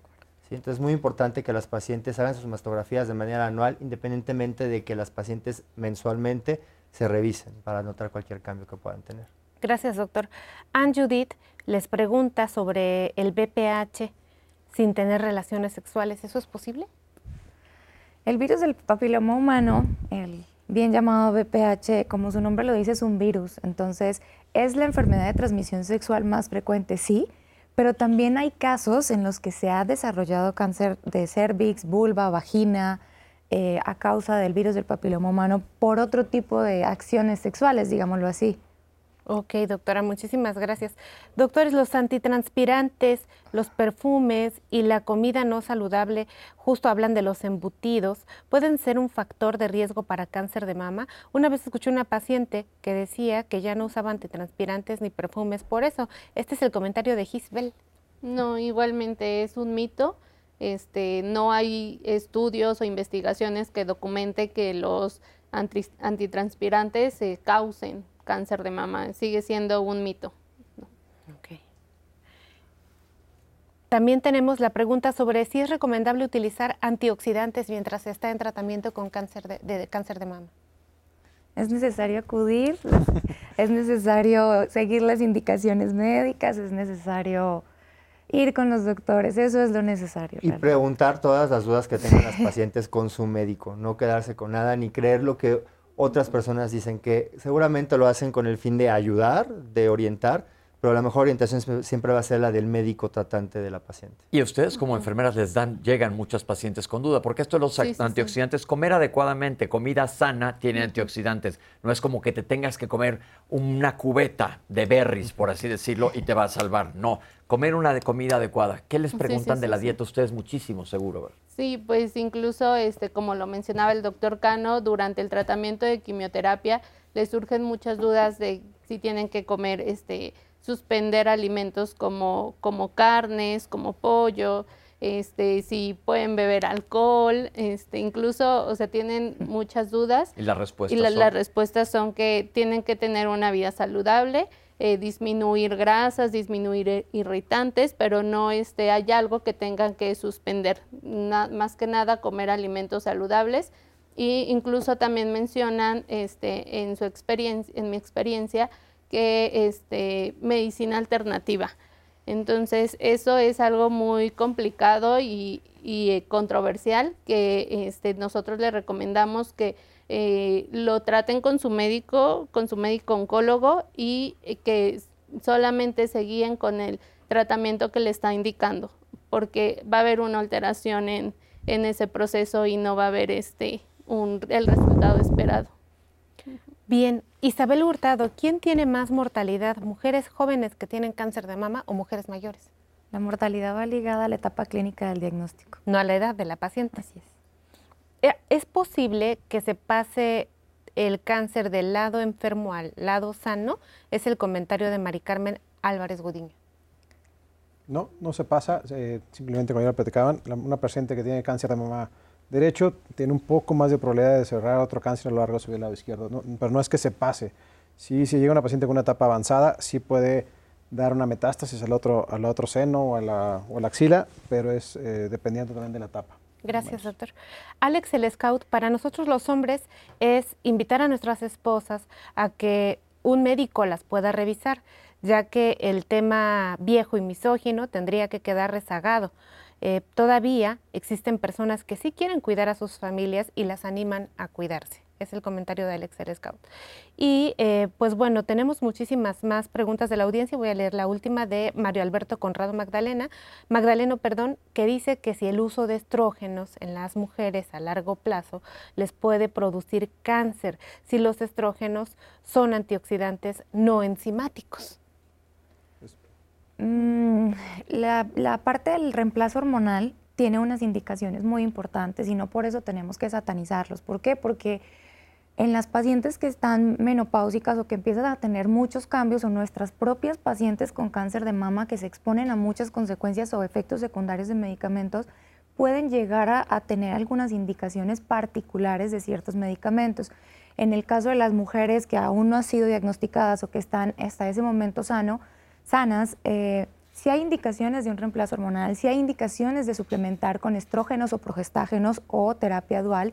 Entonces siento yo que más que decir no, las hormonas no porque son malas, es más bien acude, consulta, dinos qué tienes, cómo te sientes, qué necesitas y según las necesidades se pueden instaurar por tiempos, por eh, características de nuestras pacientes. Justo lo hablábamos ahorita, o sea, nosotros estamos en una mesa, somos muchas mujeres, pero todas somos diferentes, todas tenemos historias diferentes, síntomas diferentes, entonces hay como que agarrarlo como con mucho cuidado. Sin duda, doctores, perdón, hay mujeres que quieren saber si ah, fibrosis es lo mismo que cáncer. No, fibrosis es una condición de la mama, es una característica. ¿Y es normal? Sí. no da cáncer. No, no, Ni se convierte la famosa mastopatía fibroquística. Exacto. No es una condición. Yo creo que lo que dice el doctor es muy importante. Si te van a dar una terapia de reemplazo hormonal, háblalo con tu doctor, aclara las dudas, porque hay muchas terapias que sí requieren hacerlo, pero esto no excusa que no te cheques para, para saber si tienes un cáncer de mama. Es como, por ejemplo, decir, cualquier medicamento está libre de efecto colateral. No, inclusive si me tomo un ácido acetil salicílico para, para un dolor de cabeza que me dé ahorita que llegué tarde, Puede eso que me dé un síndrome de Reye, que ya les platicaré en otro momento qué es, pero la cosa es no dejar la detección oportuna. Pues al momento, Pepe, en nuestras redes. Vamos a un testimonio. Me diagnosticaron cáncer de mama en el 2008. En una mastografía que me hicieron, ahí salió el tumor de 7 centímetros. Cuando el doctor me dijo, que era el tumor de esa medida, sí me dio mucho miedo. Pues miedo a que a lo mejor no, pues me iba a morir. Ese era el, el miedo que yo tenía. El doctor me dijo que primero me iba a poner unas quimios antes de operar para reducir el tumor. Me pusieron como cuatro. Entonces el tumor ya después ya medía uno. Fue cuando ya me, me operaron. A mí me quitaron 12 ganglios de, en esa parte porque dos ya estaban este, con metástasis. A mí ya después me pusieron otras cuatro quimios, terminé esas y siguieron las radiaciones. Ahí ya fue que terminé con las radiaciones, ya nada más fue puro revisión y en la pastilla que tenía que tomarme en cinco años. Y después de cinco años me dieron de alta. Cada año iba yo a las revisiones, a las mastografías, más que nada del otro lado. Bueno, yo después de 14 años me palpé en el otro seno, ahí sí me sentí yo el, el tumor. Ya de ahí ya pues me saqué yo las mastografías por otro lado porque pues luego tardan para hacerlas, entonces la llevé de otro lado. Y ya fue cuando me vieron y ya me mandaron a, con el oncólogo. Ese segundo tumor que me detectaron ya estaba más grande. Sí fue luego, luego la, así fue rápido la operación. Yo me sigo cuidando. Ahorita pues no he terminado mi tratamiento porque, por ejemplo, en este mes yo tengo cita con el oncólogo y ya lo que diga él, si voy a seguir o qué voy a tomar. Yo he tenido el apoyo de toda mi familia, especialmente de mi hija, que era la que andaba por todos lados conmigo, o mi hija o mi nieta. Yo les recomiendo que se revisen y que se hagan su mastografía cada año. Muchas no se lo hacen por miedo, que porque les duele, pero más vale un ratito a, pasar lo que, lo que yo pasé. Muchas gracias por, por este testimonio. Doctores, una vez que una paciente ha tenido cáncer de mama, ¿se tiene que seguir checando, haciendo mastografías? Sí, claro, sin duda. Eh, como les comentaba eh, antes, eh, una paciente que ya completó tratamiento debe tener un seguimiento bien cercano, sobre todo los primeros cinco años. Y una vez que pasan cinco años de haber terminado su tratamiento, ese seguimiento debe de persistir anualmente con estudios eh, la mastografía cada año de la misma manera como lo debe haber hecho previamente y con más razón una vez que ya tuvo un diagnóstico de cáncer de mama. Cuando hablamos de metástasis, que quiere decir que el, que el tumor ya se salió del sitio donde empezó y les comenté que puede invadir localmente o irse, ¿cuál es la evolución normal? Que invada los ganglios, porque siempre cuando se habla de tratamiento de cáncer de mama se involucran perdón, los ganglios de la axila. ¿Por qué, doctores? Los ganglios es el primer sitio de metástasis del cáncer de mama. Es como, incluso por eso no lo consideramos como, nada más como una etapa avanzada, más no una etapa 4, cuando son ganglios axilares, del mismo lado, por decirlo así. Eh, pues es, es, lo más común, ¿no? El tipo de cáncer es la invasión linfática, ya después viene la invasión eh, vascular, que puede ser que se vaya a pulmones, cerebro, y todo tiene que ver con el tiempo de la evolución. Por ejemplo, esta paciente me llamó la atención, un tumor de 7 centímetros. Enorme, Estamos hablando que 7 centímetros, pues, Una pelota de, tenis. Probablemente, ¿no? Entonces, Seguramente cuando son estos casos, pues la probabilidad de que ya haya ganglios es mucho más alta. Entonces, entre más temprana, menos invasión, entre más tamaño, pues mayor invasión de ganglios u otros órganos. Entonces, mientras más temprano también va a ser mucho más fácil el tratamiento para la paciente y para el médico mismo que está llevando a cabo la cirugía. Otra cosa, ya nos aclararon que hay metástasis local, que va a ser hacia los ganglios, y qué estudio se necesita para saber si una paciente tiene metástasis, a partir de qué BIRATS o si se hace un ultrasonido, ya sé que los estoy metiendo en camisa de once varas, doctores, se debe de hacer otro estudio y qué estudios se hacen para ver si existen metástasis. Algo muy importante, y esto es una, se confunde mucho la gente, BIRATS no quiere decir cáncer. Ok. BIRATS y tampoco tiene que ver con la etapa clínica. Eh, porque a veces que una llamada, me acuerdo, una paciente, oye, tengo, me dijeron que tengo cáncer en etapa 5, ni, existe eso. Es un BIRATS Entonces, primero es el diagnóstico, primero es la biopsia, por el BIRATS 3, BIRATS 4, BIRATS 5, que sea. Ya una vez que te confirmamos que tienes cáncer, y que ya tenemos todos tus estudios completos y te ponemos una etapa, dependiendo de la etapa, si es una etapa temprano, son ciertos estudios, si es una etapa avanzada, pues obviamente tenemos que descartar metástasis y bueno, dependiendo de la institución donde estemos, tenemos que descartar este, metástasis a huesos, pulmones, hígado, digo, hay una herramienta muy grande que es el PET, el CT scanner, que escanea todo el cuerpo, desgraciadamente no es accesible para todos los pacientes, Entonces, dependiendo de la etapa, es el tipo de, estudios que vamos a, pedir. Entonces, es diferente, la clasificación de BIRATS es únicamente la clasificación radiológica de imagen que nos van a dar en un estudio. No es lo mismo esa clasificación que la clasificación del cáncer. En base a lo que se encuentre en rayos X, se te dirá, te, bueno, te van a dar con, dar con tu médico y, y si sí es cáncer eso, te lo van a biopsiar y ya te harán estudios para darle una clasificación de qué tan avanzado está el cáncer. El BIRATS no es lo mismo que la clasificación de las etapas de cáncer. El BIRATS va del 1 al 6 y el cáncer va del, un, del, perdón, del 0 al 6 y el cáncer va del 1 al 4. Pero entonces son cosas diferentes para que no nos vayamos a confundir. Eh, tenemos más mensajes, Islali, sí, si no nos mandamos. No, Pepe, mira, por ejemplo, las, las, personas a propósito del PET preguntaron inmediatamente si uno se puede hacer este PET solamente para ver si no. tiene cáncer, porque no, nosotros aquí les hemos dicho precisamente que hay una gran cantidad de cánceres asintomáticos. ¿no? Entonces la gente entra en pavor porque justo ahorita es cómo se detecta, ¿no? Entonces, no. No, la recomendación así de estricto es no. Si no hay un diagnóstico de cáncer, no es un estudio que te vayas cuando llegó a México, me acuerdo que lo patrocinaba mucho como el estudio que va a salvar tu vida. Y no, es un estudio que sí nos es de mucha utilidad, pero tiene sus indicaciones muy claras, ¿no? Y no todas las pacientes son candidatas. A fin de cuentas, sí es una radiación que te van a emitir, una radiación mucho más alta que una mastografía. Entonces, la respuesta es no, es con indicación eh, y una vez que haya diagnóstico de cáncer. Sí, también tenemos otra pregunta eh, que, nos que nos dice si siempre cáncer de mama es mastectomía. No, ese es, es, un tema muy importante y justo el hecho de hacer todas estas campañas, estos programas, el tratar de estar eh, como en, en, la onda todo el tiempo, de estar hablando del tema es, una vez nosotros logramos identificar el cáncer de mama en etapas clínicas tempranas, podemos hacer cirugías conservadoras. ¿A qué me refiero con eso? Cirugías estéticamente eh, mejores. ¿Por qué? Porque no tenemos por qué perder los pechos con incisiones de pronto diferentes que nos permitan eh, si los nódulos son pequeños, si los nódulos no tienen extensiones, si el pecho lo permite o si no existen las microcalcificaciones, que nosotros frecuentemente las hablamos en la consulta como las pecas de la mama, que se extiendan de una forma que nos permita eh, conservar el pecho. Entonces, eso es una parte como muy importante dentro de lo que significa la cirugía del cáncer de mama, que es muy amplia, no es solamente quitar pechos. Ya hablaremos de tratamiento, pero las personas dicen, ¿es recomendable que a uno le hagan quimioterapia antes de empezar el tratamiento de mastectomía? Depende del cáncer. O sea, todos los cánceres son diferentes, todos los cánceres se tratan diferente, todas las etapas tienen indicaciones diferentes. En muchos casos, cuando estamos hablando de triples negativos o HER2 sobreexpresados, tienen ciertas indicaciones puntuales de que así no se sienta ningún nódulo, van a quimioterapia.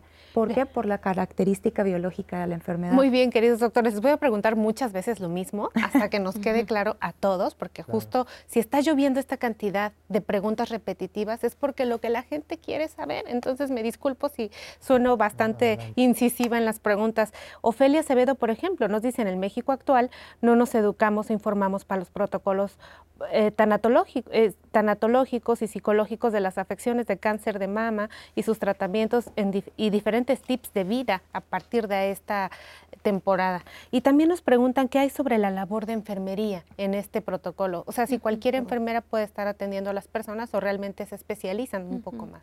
Sí, este, el profesional de enfermería primero estudia una licenciatura y una vez terminando esa licenciatura hay varias subespecialidades para este, poder identificar, dependiendo igual de las características de cada este, enfermedad. Y, por ejemplo, está la, eh, este, la oncología como especialidad y nos especializamos un año en, en enfermería oncológica específicamente para aprender a tratar este y a cuidar al paciente con estos padecimientos. Eh, este, en el, durante ese transcurso del año este, nos enfocamos al cuidado, pero también vemos un poco de manera general lo que es la oncología, el tratamiento, este, y de manera, como lo decía al inicio, de manera integral, vemos al paciente tanto este, a nivel biológico, psicológico, emocional, espiritual, porque todo eso involucra lo que es la persona este, vamos cuidando, vamos, brindamos ese cuidado a la persona, no nada más enferma, sino también a la persona cuando está sana. Y incluimos incluso este, a sus familiares, porque los familiares este, tienen un, papel muy importante en el proceso de, la que va pasando este, la enfermedad con su, con su paciente. Entonces tratamos de incluir a sus familiares, eh, también ver cómo están llevando ese proceso porque es un apoyo fundamental. Este, los cuidadores primarios, también hay un desgaste de esos familiares y que eh, repercute al mismo paciente. Entonces sí es toda, la enfermería es toda una, es una profesión que involucra muchos aspectos y es muy bonita porque es muy humana, porque este, como les decía, nosotros vamos acompañando al paciente desde el diagnóstico con las enfermeras que se encuentran en consulta externa, eh, llevamos el proceso cuando le este, pasan a oncología médica de primera vez, eh, se les vuelve a explicar todo lo que a lo mejor el médico este, por la carga de trabajo eh, les explica de manera rápida, se les vuelve a aclarar sus dudas, se le explica qué, es lo que van a, hacer, por ejemplo, en las quimioterapias. Igual tienen muchos mitos acerca de cómo va a ser una quimioterapia. Entonces se acercan a nosotros, nosotros les explicamos que este, pues es, eh, son medicamentos que van a entrar a su organismo, ya sea de vía intravenosa o vía oral, eh, que vamos a estar este, en, todo, en todo momento con ellas. Si llegan a presentar alguna reacción de hipersensibilidad, vamos a estar ahí atendiendo esa reacción. Eh, les explicamos los efectos secundarios posteriores a la quimioterapia, qué, pueden hacer cuando lleguen a presentar náusea, eh, este, vómito, si se les cae el cabello, tienen dudas de se me va a caer el cabello, en cuánto tiempo, me va a doler, este, tienen distintas dudas. Entonces nosotros tratamos de aclararles y ser este, lo más empáticas posibles con ellas para que ellas puedan tener esa confianza y perder esos miedos y continuar con el proceso que lleva. Pues una gran labor, sobre todo porque justo las personas están en un duelo y en ese duelo tienen que ponerse todavía muy abusadas y muy perspicaces para resolver el problema que está pasando y además cómo lo entiendes en la familia, ¿no? Cuando está sucediendo y que pues al mismo tiempo estás en no comprendo, pero lo tengo que resolver y tengo que atender todas las indicaciones y en medio de las opiniones de todo mundo, pues hay un bombardeo de información que lastima a las mujeres y que yo creo que la la labor de las enfermeras, pues son una cosa, enfermeras, las y los enfermeros de nuestro país. Vamos a ir al corte y regresamos. Estamos en el Octubre Rosa de Diálogos en Confianza.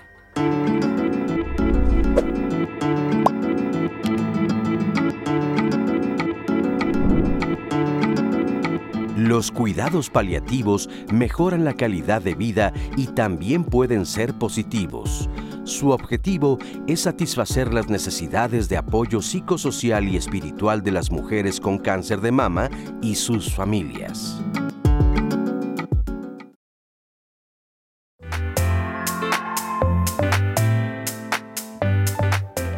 El principal objetivo de la enfermería oncológica es el cuidado de manera integral a los pacientes. En específico, el paciente oncológico demanda este, que sea eh, atendido con conocimiento. Nosotros tenemos un ciclo menstrual, como bien lo has mencionado, entonces hay unos cambios hormonales premenstruales, menstruales y postmenstruales que condicionan los pechos. Es por eso que la recomendación frecuentemente es hacerse la revisión posterior al ciclo menstrual. Existen factores de riesgo que pueden influir en que una persona tenga cáncer de mama, sin embargo no son determinantes. Pero es muy importante la revisión para poder detectarlo de manera temprana porque nos permite esto tener eh, la oportunidad de tener un tratamiento pues curativo y que la paciente pueda tener una expectativa de vida pues prolongada a pesar de este diagnóstico. No se puede prevenir porque no es como que tú estás haciendo algo mal, simplemente ya nace siendo mujer, conforme van aumentando los años, pues bueno, va aumentando este riesgo. Aquí la importancia de hacer esta campaña este mes es que la gente haga conciencia que esta es una enfermedad, romper este miedo de acudir al médico, romper el miedo de hacerte una biopsia, romper el miedo de que te digan que tienes cáncer y aceptar el tratamiento. Hay diferentes tipos de cáncer de mama, eh, desde diferentes subtipos histológicos como diferentes, digamos, eh, formas de, presentarse. El que es más frecuente, más prevalente, es el tipo ductal infiltrante eh, y a partir de este se divide en otros subtipos dependiendo de la expresión de receptores hormonales o no. Y dependiendo de la expresión de estos receptores que puedan tener los tumores, depende del tratamiento que va a recibir. Con una etapa temprana es un 0, un 1 y un 2. Esto quiere decir que la enfermedad todavía se encuentra a lo mejor nada más confinada dentro de la mama o hay una, digo, la cero es cuando todavía no tiene esta capacidad de dar metástasis. El primer sitio de metástasis son los ganglios, entonces ahí hablamos de una enfermedad temprana. Una enfermedad avanzada es cuando es un tumor mucho más agresivo que ya invade a lo mejor la piel, ya dio metástasis a ciertos ganglios, y eso es generalmente la etapa 3. La etapa 4 es cuando tristemente la enfermedad se sale de este órgano, ya invade otros órganos como puede ser pulmón, cerebro, hueso. Entonces ahí ya cambia el tratamiento. En muchas ocasiones no se palpa ningún nódulo. Hay muchos cánceres asintomáticos o cánceres ocultos como nosotros los llamamos. Entonces es por eso la importancia de estarnos checando así no sintamos nada. No necesitamos estar enfermos para acudir al doctor.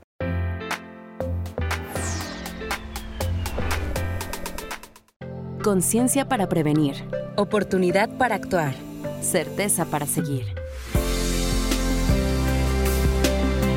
Mes de lucha contra el cáncer de mama. La detección oportuna nos permite hacer un diagnóstico obviamente más temprano cuando el cáncer todavía no es tan avanzado cuando es más pequeñito y hay mucha menos probabilidad de que se haya ido a otros sitios.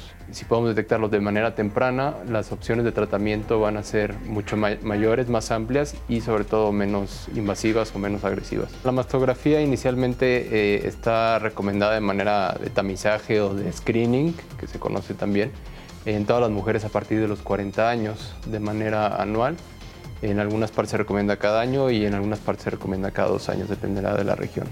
La mastografía consiste, es una radiografía, más o menos, parece una radiografía de las mamas o de los senos de las mujeres. Esta consiste en dos imágenes que se toman en diferentes proyecciones o en diferente sentido de cada mama, mama derecha, mama izquierda. Y pues básicamente el estudio se comprime un poco las dos mamas, primero una, luego la otra, y se toman estas imágenes para que posteriormente el médico radiólogo las pueda eh, interpretar y ver si hay algún hallazgo que eh, pues pueda incluso no ser palpable o detectable y que se ve solamente por mastografía. En menores de 40 años, cuando hay algún síntoma que puede ser una bolita, algún tipo de secreción por el pezón, dolor, cambios de coloración en la piel o, algún otro síntoma o, signo, inicialmente empezamos con el ultrasonido solamente en menores de 40 años, pero sí se puede hacer una mastografía adicional cuando eh, el médico radiólogo especialista en esta área de la mama considera que hay algún hallazgo que además del ultrasonido requiere hacer una mastografía. Prácticamente todas las mujeres eh, en edad reproductiva eh, se deben de hacer una autoexploración de manera mensual, una vez al mes.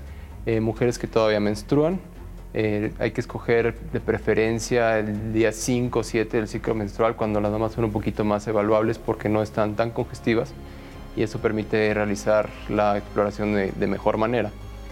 Y si las mujeres ya no están en una, en una etapa reproductiva o ya están después de la menstruación, se recomienda, perdón, a partir de los 25 años. Y esto se, van, se puede hacer un día que escojan ellas, el mismo día en el mes, en donde sientan que es, es más valorable sus mamas. Hay diferentes técnicas, pero yo creo que a mi parecer la más sencilla es en la que empieza uno haciendo pequeños movimientos circulares, empezando del centro del pezón hacia la periferia, eh, siempre tratando de que se explore la totalidad de la mama, que no haya zonas donde se va dejando o que se pasan por alto. Va a depender mucho del tamaño de, la mama de cada paciente, que tanta presión o profundidad haya que hacer, pero se va haciendo este movimiento en círculo desde el centro hasta que se termina en el borde de la mama. Gracias, doctor. Nosotros aquí en el 11 nos importa muchísimo la concientización sobre el cáncer de mama, entonces nos unimos a la lucha. Rosa, todo octubre vamos a estar hablando de este tema es bien importante. Y vamos a barajear poco a poco todo lo que nos acaba de decir el doctor Doctores. ¿A partir de qué edad se tiene alguien que hacer una mastografía? Es a partir de los 40 años de edad, la mastografía como tal. Yo creo que la, ella hablaba también un poquito de, la autoexploración, se tiene que empezar desde los 18, 17 años de edad, pero la mastografía a partir de los 40 años. Entonces vámonos primero a la autoexploración. Ya dijeron que tomen un día del mes, normalmente cinco días después de sangrado es lo ideal, porque es más fácil ese día todas las chicas, desde a partir de qué edad?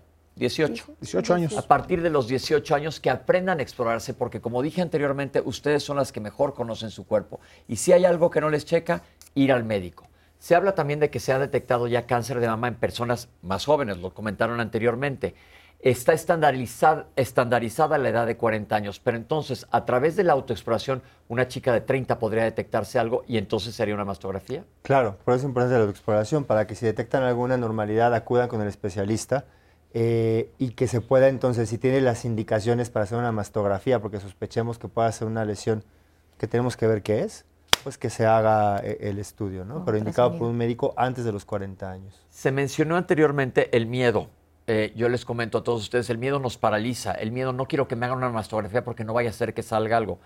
Si hay algo, pues es peor que no te la hagas porque no te lo van a detectar a tiempo. Entonces, es mucho peor tener un cáncer a tener un cáncer temprano detectado a tiempo. Por eso yo creo que es bien importante que hablemos sobre el miedo que seguramente a ustedes les toca mucho.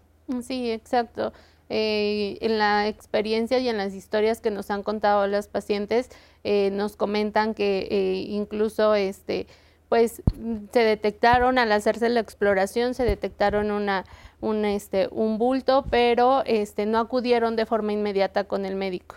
Dejaron pasar cierto tiempo y ya cuando observan otro, otra sintomatología, ya es cuando van a acudir con el médico. Entonces, este, nosotros les recomendamos y les reiteramos que no tengan miedo de encontrarse alguna lesión porque eso puede este, prevenir que se desarrolle o que se encuentre en una etapa tardía y que el tratamiento sea más complicado. Entonces siempre les, les, les invitamos a que se hagan la, la, autoexploración, primero mediante la observación, observen la simetría de sus mamas, observen que este, el tamaño de sus mamas, conozcan su cuerpo, confíen en ustedes y una vez que se detectan este, alguna alteración, puedan acudir con un médico especialista. También en un testimonio mencionaban que acudían, acudían con un médico especialista o con, un médico general que este, les decían un diagnóstico erróneo. Entonces, no se queden con la duda, eh, pueden elegir otra opción, pueden ir con otro médico, acudir este, a otras instituciones eh, especializadas en cáncer de mama para que puedan eh, tener un diagnóstico ya certero y pues eso. Doctores, ¿el ultrasonido es necesario siempre o puede sustituir a la mastografía? Porque ahí puede que también haya mucha duda. No lo sustituye, eso es bien importante, es un complemento, es una herramienta auxiliar. Eh, las recomendaciones, si es tu mastografía de primera vez, casi siempre solicitamos mastografía y ultrasonido que nos dé una sensibilidad y especificidad por arriba del 97%. ¿Qué sensibilidad y especificidad? ¿Qué tan exacto es estos estudios? O sea, ¿qué tan certero es el que no hay cáncer o que es una lesión sospechosa? Entonces, eh, por eso utilizamos estas herramientas y bueno, nos, nos va por arriba del 97%. Entonces, la tasa de error es mínima. Vale la pena. Entonces, el ultrasonido, sobre todo en tu primera mastografía, pero luego, si algo ven, probablemente tu médico te indicará que te hagas también un ultrasonido, pero el ultrasonido no sustituye a la mastografía, es un estudio complementario que no se tiene que hacer todas las veces.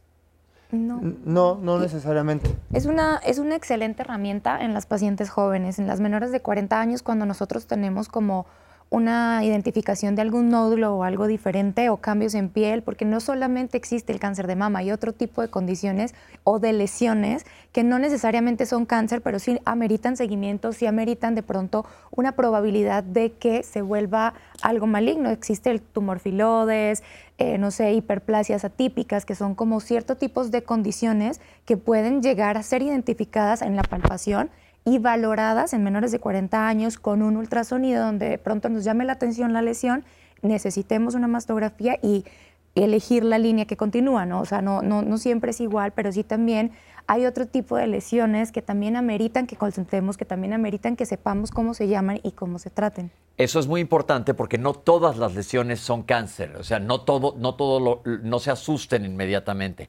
Hay que ver qué tipo de lesión es. La biopsia, doctor. Bueno, antes de la biopsia, la gente dice, duele mucho la mastografía. Yo les digo, duele más un cáncer, porque ¿cuánto es el dolor? Justo, Pepe, en ese sentido, hay una mujer que nos escribió que su propio doctor, ginecólogo, le dijo que no se puede hacer la mastografía porque tiene fibromialgia. No, yo creo que Y que se exponen justo a ese dolor tremendo. ¿Qué opinión les merece? y fíjate Una disculpita por el doctor. Eh, no todos nuestros colegas eh, tienen cáncer, entonces no, eso es una mentira. No es un estudio agradable. Los equipos nuevos han mejorado y ya no es este dolor, que el apretón tan fuerte. Depende también mucho del tipo de la mama, ¿no? Es la forma que se acomoda. Entonces, si es una paciente muy sensible, yo lo que digo, ¿sabes qué? Tómate un analgésico 15, 20 minutos antes para que sea menos molesto. Y saliendo del estudio, te colocas un poco de frío, hielo y ayuda mucho al dolor. Y es bastante rápido. ¿Cuánto dura el estudio? 15 minutos, 20 minutos. Ok, eso es bien importante y sobre todo no se vayan con esa idea de, ah, me va a doler, duele peor un cáncer.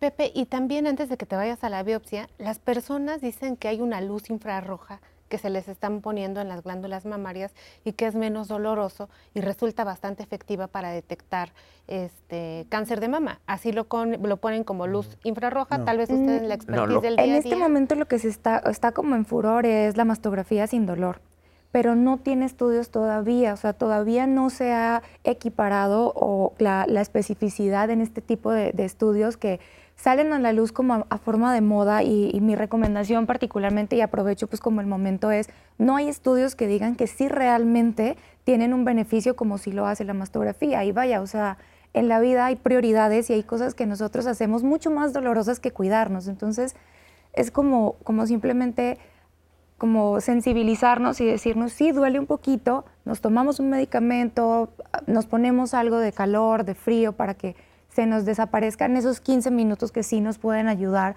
a que no nos enfrentemos a, una enfermedad tan terrible como el cáncer.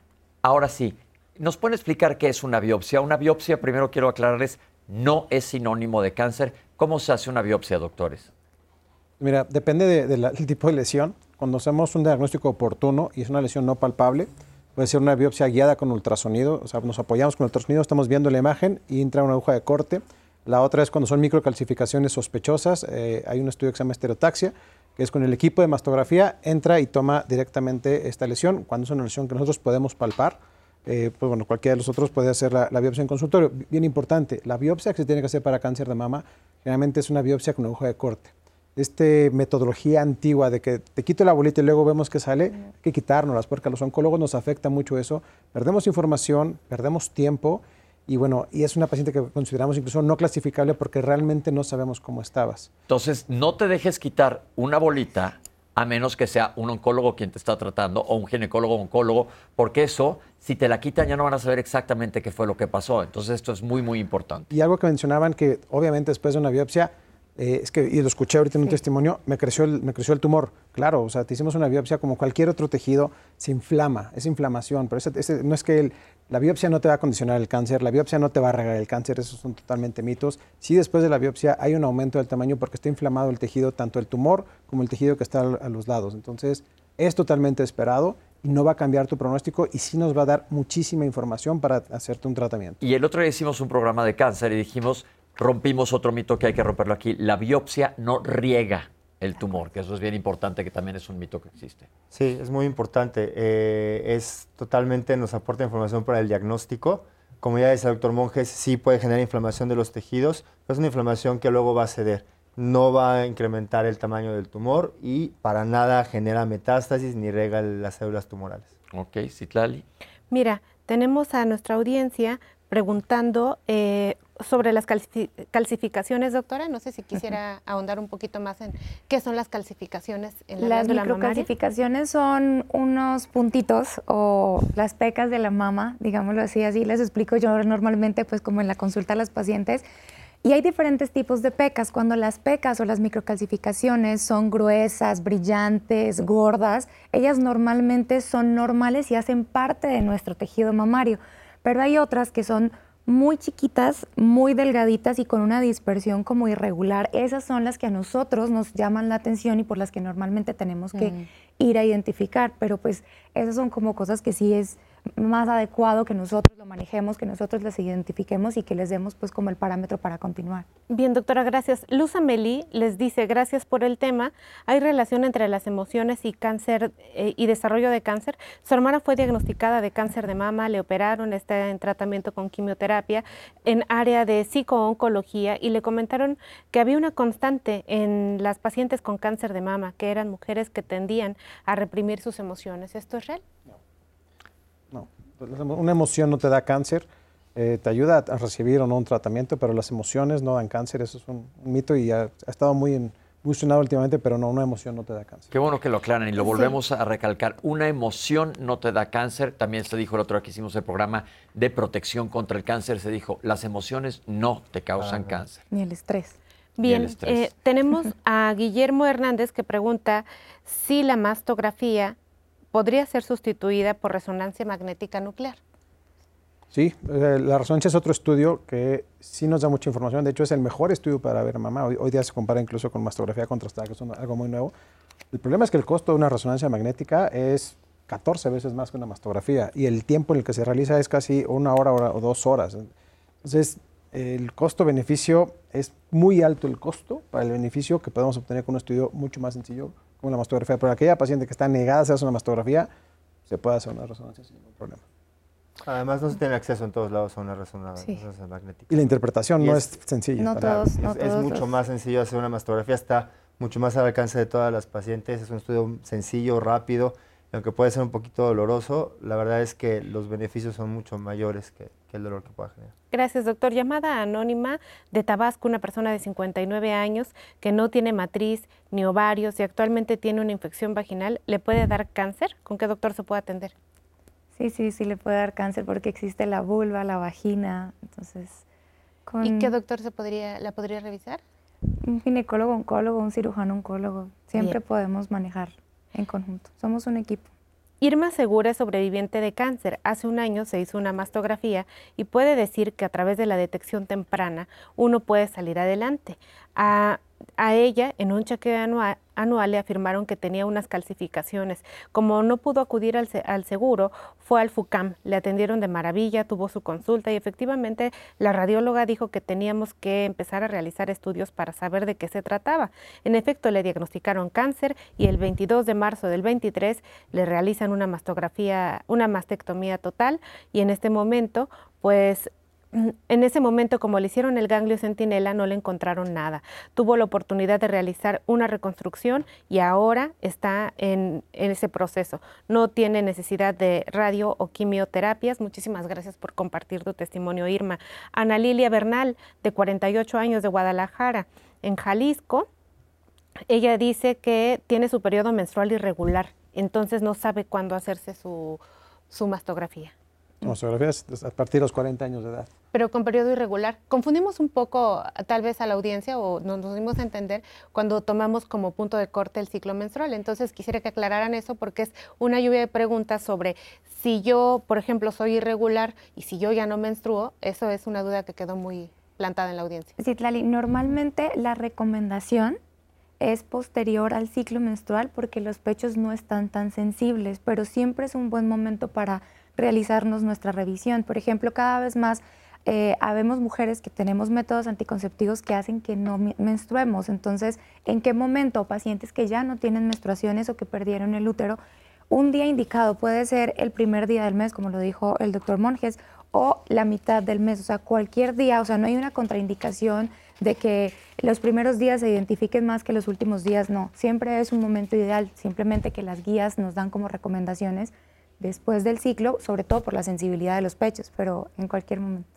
Muy bien, doctora, muchísimas gracias. Pues estos fueron nuestras redes, nos quedamos cortos de tiempo porque hay muchísimas preguntas de nuestra audiencia. Esperamos que hayamos podido pues abarcar la mayor cantidad de ellas. Y miren, yo quiero hacerles un anuncio el día de hoy. Del primero al 31 de octubre de este año, las mujeres pueden acudir a hacerse el Papa Nicolau de forma gratuita en Prolongación Salvador Díaz Mirón 374 en la Ciudad de México y está convocando a este importante evento, pues la División de Enseñanza y Jefatura de Enfermería del Hospital de la Mujer de la Secretaría de Salud.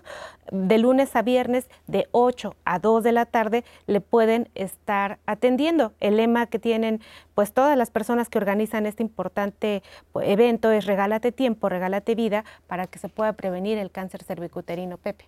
Les agradecemos a todos los estudiantes que vinieron de la ESCA Santo Tomás. Gracias. Gracias por estar aquí hoy con nosotros. Y bueno, yo creo que se ha dicho mucha, mucha información hoy que es importantísima para todo el mundo. Doctores, nada más una cosa que no quiero que se quede en, en el saco de las dudas. ¿Qué es un ganglio centinela? Rápidamente.